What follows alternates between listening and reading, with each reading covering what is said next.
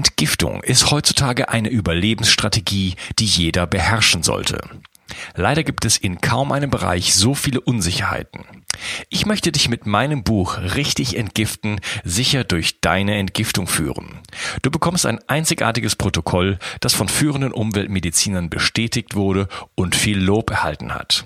Dazu gebe ich dir sämtliche Produktlinks inklusive Gutscheincodes, sodass das Buch für dich praktisch umsonst ist. Was es genau damit auf sich hat, erkläre ich dir in einem Video auf www.bio360.de slash richtig entgiften. Den Link findest du gleich unten in der Beschreibung. Bio 360. Zurück ins Leben. Komm mit mir auf eine Reise. Eine Reise zu mehr Energie und fantastischer Gesundheit. Ich möchte dir das Wissen und den Mut vermitteln, den ich gebraucht hätte, als ich ganz unten war. Dabei will ich dir helfen, wieder richtig in deine Energie zu kommen. Zurück ins Leben. Die vielleicht stärkste gesundheitliche Beeinträchtigung geht heutzutage von elektromagnetischen Feldern aus. Diese elektromagnetischen Felder oder auch EMF wirken unweigerlich auf unseren Körper und mit 5G steht uns ein weiterer Anstieg der Strahlenbelastung bevor. Mein heutiger Gast ist extrem elektrosensibel und daher gezwungen, den elektromagnetischen Feldern so weit auszuweichen, wie es nur eben möglich ist. Er hat die Not zur Tugend gemacht und informiert nun die Menschen über die Wirkung und Folgen von elektromagnetischen Feldern. Begrüße mit mir Ulrich Weiner. Hallo Uli. Hallo Unkas, danke, dass ich dabei sein darf und euch ein bisschen Infos geben darf. Ja. Ja, super klasse, dass du dabei bist. Und äh, wir wollen in dieser Mini-Episode einfach das Thema 5G mal kurz umreißen. Ähm, für denjenigen, der mehr wissen möchte, wir machen auch noch ein größeres Interview, kommt dann direkt davor oder danach. Also einfach in Bio 360 reinschauen und ähm, dort sich noch weiter informieren. Aber in diesem Kurzinterview steigen wir gleich ein, stellen dich gar nicht vor. Dich kennt sowieso jeder. Und wenn nicht, dann eben aus der anderen Episode. Was, lieber Uli, ist 5G? Naja, also 5G steht mal für die fünfte Generation des Mobilfunks. Da ist wichtig, da vielleicht dazu zu sagen, diese fünfte Generation besteht aus verschiedenen Techniken und das Ziel ist, ein Internet der Dinge zu schaffen. Das heißt, dass jeder mobile, bewegliche und natürlich auch feste Gegenstand erreichbar sein wird über Funk und natürlich, also eben vom Internet aus erreichbar ist und natürlich ins Internet seine Daten abgeben kann. Das ist das Ziel. Und das mittelfristige Endziel ist natürlich auch, dass jedes Tier, also jedes Nutztier, ist erstmal die Rede und natürlich auch jeder Mensch einen Funkchip dann in sich eingepflanzt bekommt. Und um das umzusetzen, brauchen wir halt ein Funknetz, was Sendeanlagen im Abstand von circa 100 Metern haben wird. Also es wird ganz enge Funkzellen geben. Nur so ist es möglich, dass der Pulli und die Uhr und äh, eben der Mensch oder das Tier oder die Windel oder was auch immer, was uns alles hier beworben wird, dann praktisch mit diesem Internet der Dinge kommunizieren kann. Das heißt, es geht nicht darum, äh, dass wir schnelleres Internet auf unseren Smartphones bekommen, sondern es geht um die totale Vernetzung eigentlich von allen, von allen Geräten, oder? Genau, es geht die totale Vernetzung von allem, von allen Geräten und von jedem, von ja. allem und jedem. Also es wird, es ist ein Internet der Dinge und der Mensch zählt hier auch als Ding, auch das Tier. Ne? Also es geht nicht um das schnelle Internet auf dem Smartphone, das ist ein kleiner Nebeneffekt, ja. Okay. Ist auch der Mensch geplant, dass wir alle Chips bekommen? Ja, auf jeden Fall. Also wir haben ja jetzt die Vorstufen. Wir haben die RFID-Chips schon in den Reisepässen drinnen. Wir haben es jetzt in, äh, in den Personalausweisen drinnen. Und es geht jetzt so weiter. Die neue Krankenkarte hat Funkchips drin. Die EC-Karten haben auch schon Funkchips drin. Das nennt sich dann NFC, also Near Field Communication, ja. Aber es sind im Prinzip Funkchips, die auf eine kurze Entfernung funktionieren. Okay. Was steht uns denn jetzt mit dem Ausbau von 5G und dem Aktivieren von 5G äh, bevor? Ja, also im ersten Mal steht ein, uns ein massiver Netzausbau bevor. Das heißt, der erste Schritt, der jetzt läuft, heißt große Sendeanlagen vor die Ortschaften, jetzt im ländlichen Gebiet, äh, eben große Sender, wie gesagt, vor die Ortschaften, um dann später von dort aus kleine Sender in den Ortschaften, also sprich an Laternenpfählen, an Hausfronten, an Ampeln, an Straßenschildern und so weiter, äh, installieren zu können. Die werden dann von diesen großen Türmen vor Ort versorgt. Genau, das ist so die erste Stufe. Also geplant, die Industrieverband spricht von 800.000 Sendeanlagen, die jetzt neu installiert werden sollen in der ersten Stufe. Okay, das heißt, äh, wenn man im äh, städtischen Bereich lebt, dann äh, wird man auf jeden Fall so eine Zelle oder mehrere Zellen im, im absoluten, ja, nahesten Bereich um sich haben dann, oder? Ja, auf jeden Fall. Also muss ich das vielleicht vorstellen, im, im Nahfeldbereich wie ein WLAN-Router oder wie ein Schnurlostelefon. Also es, es muss ganz nah praktisch bei den Endkunden oder bei den Dingen sein, die da vernetzt werden. Das heißt, jeder hat im städtischen Umfeld mehrere dieser Anlagen in direkter, fast Sichtnähe. Ne? 100 Meter ist nicht weit, da kann man hingucken, ja. Also ähm, das ist in direkter Sichtnähe, wird jeder mit dieser Strahlung belastet werden. Also es kommt keiner aus. Also gerade in den Städten wird jeder dabei sein, ob er möchte oder nicht. Ja. Was ähm, steht uns denn gesundheitlich bevor? Ja, da wird ja viel darüber spekuliert, dass ähm, die einen sagen, na ja, 5G, das ist eine höhere Frequenz, das dringt dann nicht so weit ein in den Körper und so weiter. Ähm, andere haben ganz andere Befürchtungen. Was ist deine Meinung dazu?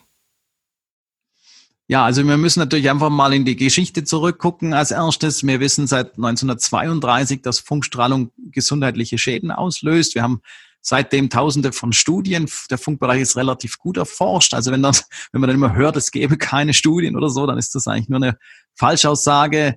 Äh, beziehungsweise derjenige, der das vielleicht sagt, hat, kein, hat die halt nicht gelesen. Aber wenn man sich da ein bisschen orientiert im Internet, es gibt da hundert, also es sind eigentlich einige Tausende sehr, sehr äh, wichtiger Studien und die basieren nicht allein auf die Frequenzbereiche. Natürlich kommt jetzt mit dem 5G sollen Frequenzbereiche bis 95 Gigahertz kommen.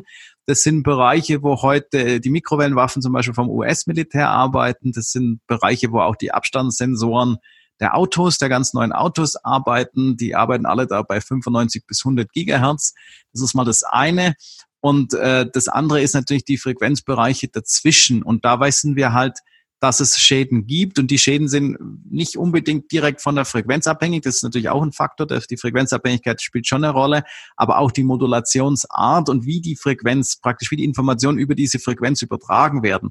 Das macht für biologische Systeme, also für Mensch, Tier und Pflanze sehr viel aus. Und allein die Behauptung zu sagen, na ja, also das ist nur, es ist, kommt ja nur bis zur Haut, es werden ja nur Frequenzen, die dann direkt an die Haut kommen, das ist zu schwach, das ist rein physikalisch gesehen richtig, aber wir haben halt eben physikalische Effekte. Und der Hauteffekt ist ein physikalischer Effekt, dass halt eine gewisse Frequenz nicht tief in die Haut eindringen kann, aber kein biologischer Effekt. Also wir erleben das ja mit Bäumen. Äh, offiziell kann ein Baum auch keinen Funk empfangen, zumindest sagt es die Physik. Ja, aber die Biologie zeigt uns, wenn ich mit einem Messempfänger unten in den Baum in die Haarschicht gehe, kann ich über den Baum Radio hören zum Beispiel, obwohl er rein physikalisch diese Strahlung gar nicht aufnehmen kann, aber eben biologisch kann er es schon und deswegen funktioniert das und man kann es dann sogar physikalisch messen, indem man eben Radio hören kann. Also das ist nur so ein Beispiel. Ich habe da mal ein kleines Video gemacht, kann man sich auch bei mir anschauen, wie Bäume zum Beispiel Radio hören, obwohl sie das gar nicht wollen und auch gar nicht, eigentlich gar nicht können. Und so ähnlich wird der Effekt sein mit, mit ähm, 5G durch die Haut. Also es wird Effekte im Körper geben. Natürlich vermuten viele eine Steigerung des Hautkrebses, natürlich an der Oberfläche. Das ist sehr, sehr wahrscheinlich. Aber es wird auch Effekte im Körper geben, weil eben biologische Wirkungen entscheidend sind und nicht physikalische. Ja, du hattest jetzt gerade von Bäumen gesprochen. Wie sieht's denn mit dem Effekt äh, auch auf Bäume, Bienen äh, und überhaupt äh, unser gesamtes Ökosystem aus?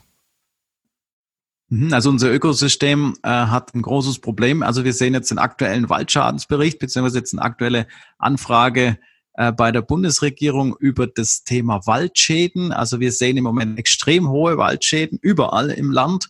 Natürlich wird alles immer gern auf die Trockenheit und den Borkenkäfer geschoben, aber man muss sich einfach mal Bewusstsein. Ähm, die Funkstrahlung ist fast flächendeckend 24 Stunden, sieben Tage die Woche. Ja, also das heißt rund um die Uhr, 365 Tage im Jahr und das strapaziert eben die Pflanzen, die Bäume. Die Bäume empfangen eben Funk, ob sie wollen oder nicht. Ähnlich gibt es Effekte mit Bienen. Also wir haben verschiedene Versuche, gibt es gute Studien, dass Bienen zum Beispiel bei Bestrahlung nicht mehr heimfinden. Natürlich die ganze Thematik Immunsystem, also sprich Bienen oder auch andere Insekten, die werden schwächer, also das Immunsystem wird schwächer äh, durch Bestrahlung und dann kommt es halt zu Effekten und wir haben ja einen massiven Rückgang von Insekten generell, also das ist ja auch ja. in mehreren Studien erfasst.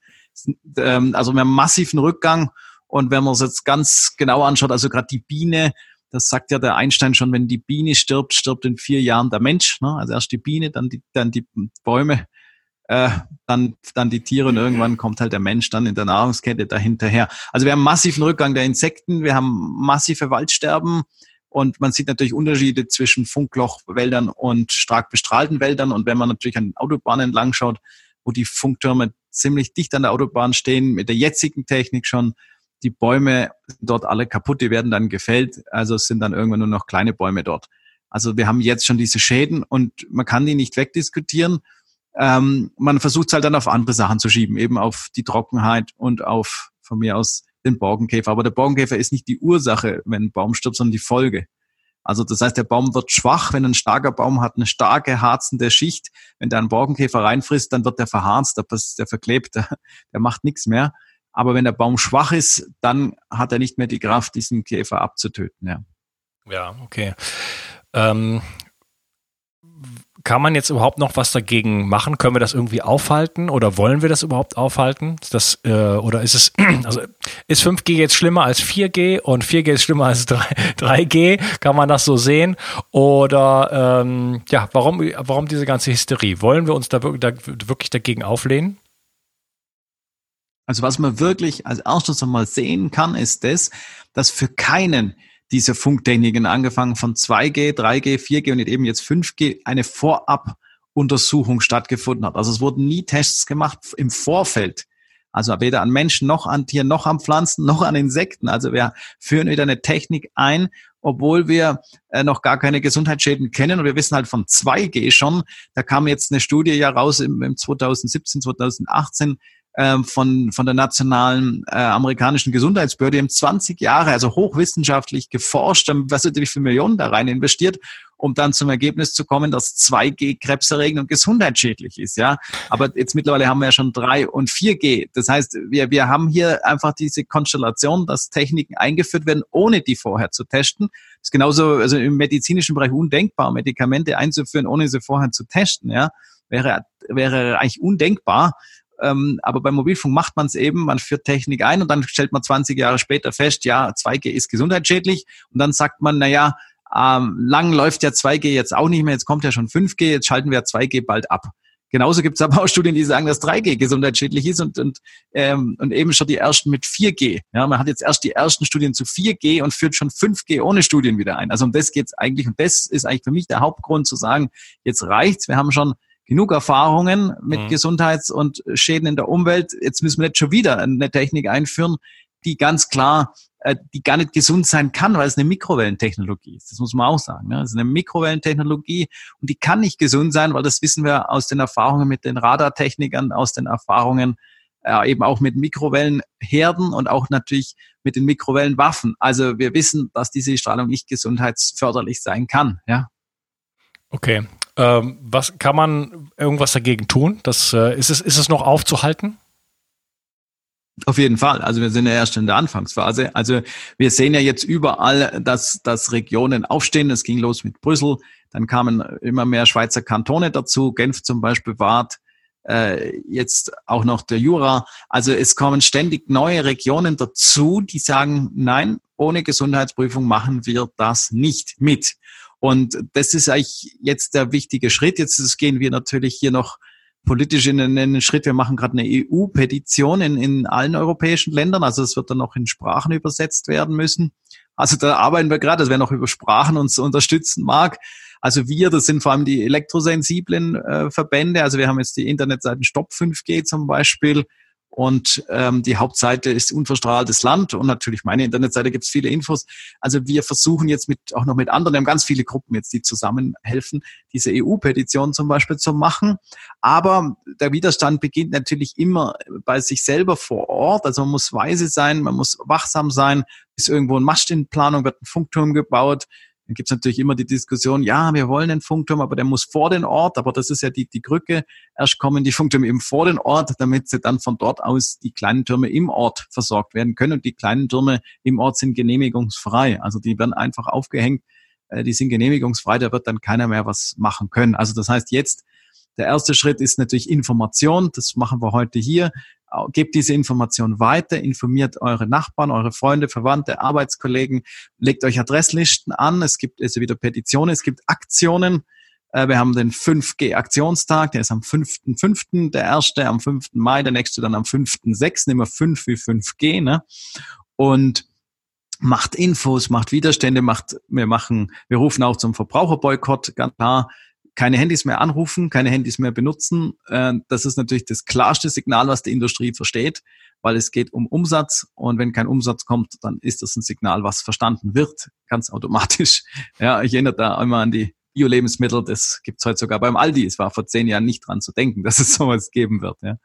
Aber nur so Beispiele. Also wir müssen was tun und wir kann was tun. Und natürlich der wichtigste, allererste Schritt neben den Informationen ist natürlich dann seine eigene Strahlenquellen aus dem Haus zu schmeißen. Das ist natürlich der aller, aller wichtigste erste, also eigentlich schon der zweite Schritt dann, dass man sagt, okay, WLAN ausschalten, alles verkabeln. Ich empfehle auch Smartphones, Tablets ans Kabel zu legen, weil die Strahlenbelastung in den Häusern durch WLAN, durch Schnurlustelefone mittlerweile so hoch ist, ähm, jetzt schon so hoch ist. Und wenn dann noch was von außen dazukommt, zusätzlich zu dem, was schon da ist, eben zum Beispiel eben 5G, das wird richtig krass, weil die Strahlungswerte von 5G sind sehr, sehr hoch. Also die müssen mit sehr hohen Strahlungspegel arbeiten, um in die Häuser zu kommen. Und die wollen ja letztendlich jeden Keller versorgen. Also die wollen ja bis in die Keller runterfunken und da brauchen die sehr viel Strahlung. Also das wird jeden massiv treffen, aber wie gesagt, der erste Schritt zu Hause bei sich selber anfangen, das gibt auch Kraft für den Widerstand, sage ich mal, ähm, wenn man zu Hause eben erstmal die eigenen Erfahrungen macht mit WLAN und so weiter. Und naja, da können wir dann im Detail noch dazu kommen. Ich empfehle auch Messgeräte, dass man das mal hören kann, die Strahlung.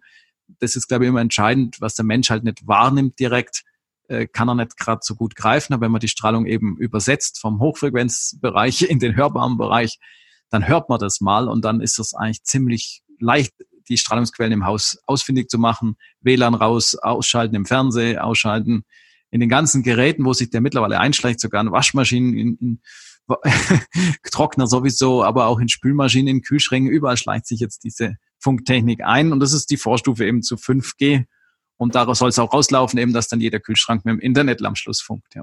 Okay, genau. jetzt, jetzt hast du meine letzte Frage schon zu drei Viertel beantwortet. Wie können wir uns eigentlich schützen? Mhm. Äh, du hast gesagt, also erstmal bei sich zu Hause anfangen, oder? Und alles ausstellen, was, äh, was, äh, was da strahlt. Und das, das sind heutzutage eine ganze Menge Quellen.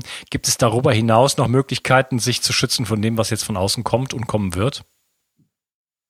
Ja, also das ist, wie gesagt, der eigene Schritt ist immer das eigene Haus, das eigene Ausschalten um einen rum, das haben wir vorhin schon gerade aufgeführt. Und der zweite Schritt ist natürlich dann äh, zu gucken, wie schirme ich mein Haus ab. Es gibt dann eine sehr gute Broschüre vom Landesamt für Umwelt über Abschirmung. Bei mir auf der Internetseite unter Abschirmung äh, kann man einiges finden, auch über Messgeräte. Ich empfehle auch ein Messgerät, sich vielleicht nicht jeder selber, aber wer möchte so ein, wir haben da mehrere Ortschaften, da haben dann drei, vier Leute so ein Messgerät und dann wird dann immer wieder ausgetauscht und verliehen, dass man dann eben seine Häuser abschirmt. Es gibt eben Tapeten, es gibt Farbe für die Wände, es gibt Abschirmungen für die Fenster, es gibt abgeschirmte Fenster schon an sich. Man kann Fliegengitter vor die Fenster machen. Es gibt verschiedene Varianten, äh, wie man so ein Haus abschirmt. Und das wird dann irgendwann nicht mehr anders gehen. Also ich empfehle mittlerweile auch in, in einigen Ortschaften, wo gerade die Sendeanlagen schon sehr, sehr stark aufgedreht sind, das ist auch, also das muss ich vielleicht auch noch kurz noch sagen, ist auch so optisch immer manchmal so, ein, so eine Krücke.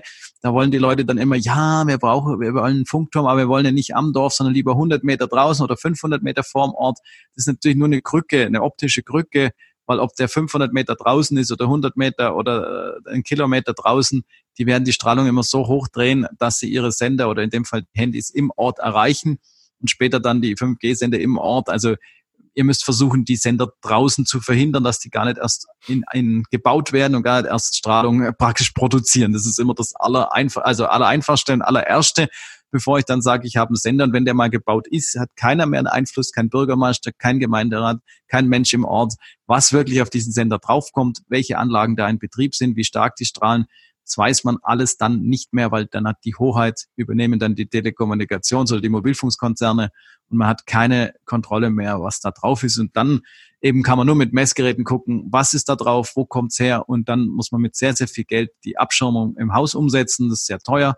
Also wenn jemand neu baut, ich empfehle heute, äh, abschirmende Materialien zu verwenden, zum Beispiel Lehm ist ein sehr gutes Material gegen Strahlung. Ähm, auch es gibt natürlich auch spezielle Ziegel, die schon abgeschirmt sind.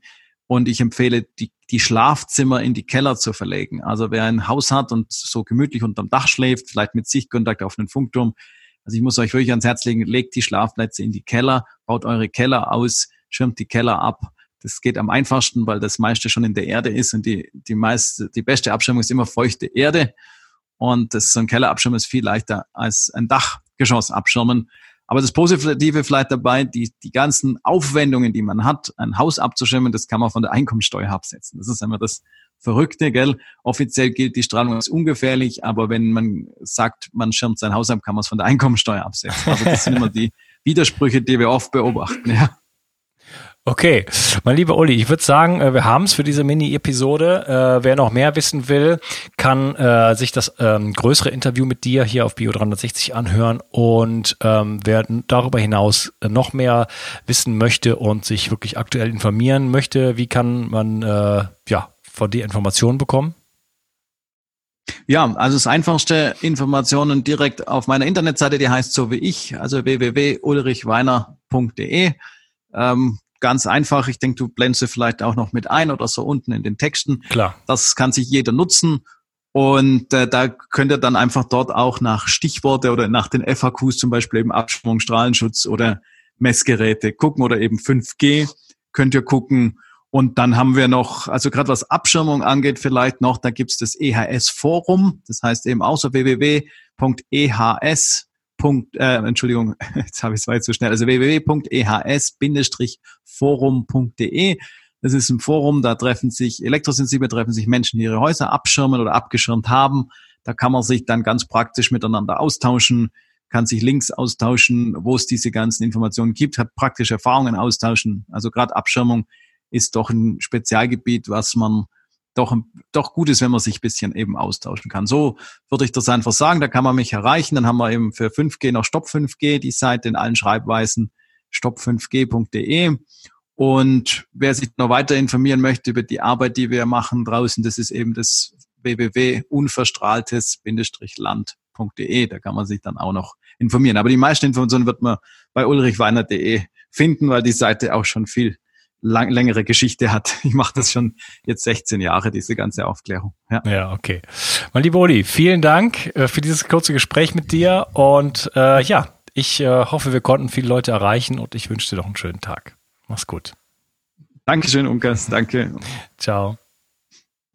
Entgiftung ist heutzutage eine Überlebensstrategie, die jeder beherrschen sollte. Leider gibt es in kaum einem Bereich so viele Unsicherheiten. Ich möchte dich mit meinem Buch Richtig entgiften sicher durch deine Entgiftung führen. Du bekommst ein einzigartiges Protokoll, das von führenden Umweltmedizinern bestätigt wurde und viel Lob erhalten hat. Dazu gebe ich dir sämtliche Produktlinks inklusive Gutscheincodes, sodass das Buch für dich praktisch umsonst ist.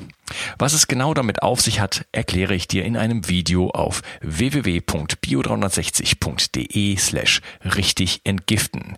Den Link findest du gleich unten in der Beschreibung. Bio 360. Zurück ins Leben. Komm mit mir auf eine Reise. Eine Reise zu mehr Energie und fantastischer Gesundheit. Ich möchte dir das Wissen und den Mut vermitteln, den ich gebraucht hätte, als ich ganz unten war. Dabei will ich dir helfen, wieder richtig in deine Energie zu kommen. Zurück ins Leben.